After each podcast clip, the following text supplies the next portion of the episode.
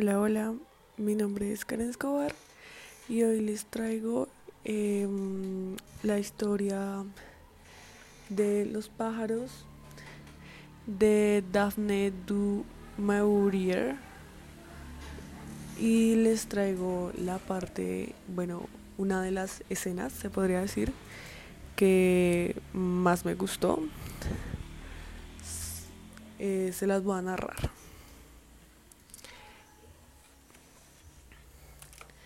Se dirigió de nuevo a la ventana y al, abrirla esta vez no era un solo pájaro el que estaba en el, en alféizar, sino media docena. Se lanzaron en línea recta contra su rostro, atacándolo.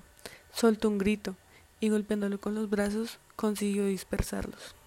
Al igual que el primero, se remontaron sobre el tejado y desaparecieron.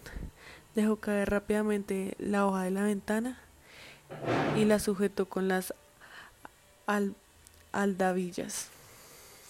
¿Has visto eso? exclamó. Venían por mí. Intentaban picotearme los ojos. Se quedó de pie junto a la ventana, escudriñando la oscuridad. Y no puedo ver nada. Su mujer muerta del sueño murmuró algo desde la cama. No estoy exagerando, replicó él, enojado por la insinuación de su mujer, de la mujer. Te digo te digo que los pájaros estaban en el alféizar, intentando entrar en el cuarto. De pronto de la habitación en que dormían los niños, situada al otro lado del pasillo, surgió un grito de terror. Es Jill, dijo su mujer, sentándose en la cama completamente espabilada. Verá, ve a ver a ver qué le pasa. Nada encendió la vela, pero al abrir la puerta del dormitorio para atravesar el pasillo, la corriente apagó la llama son otro grito de terror, esta vez de los dos niños. Y él se, él se precipitó en su habitación, sintiendo inmediatamente el abatir de las alas a su alrededor. En la oscuridad la ventana estaba abierta, de par en par. A través de ella entraban los pájaros, chocando primero contra el techo y las paredes y luego rectificando su vuelo.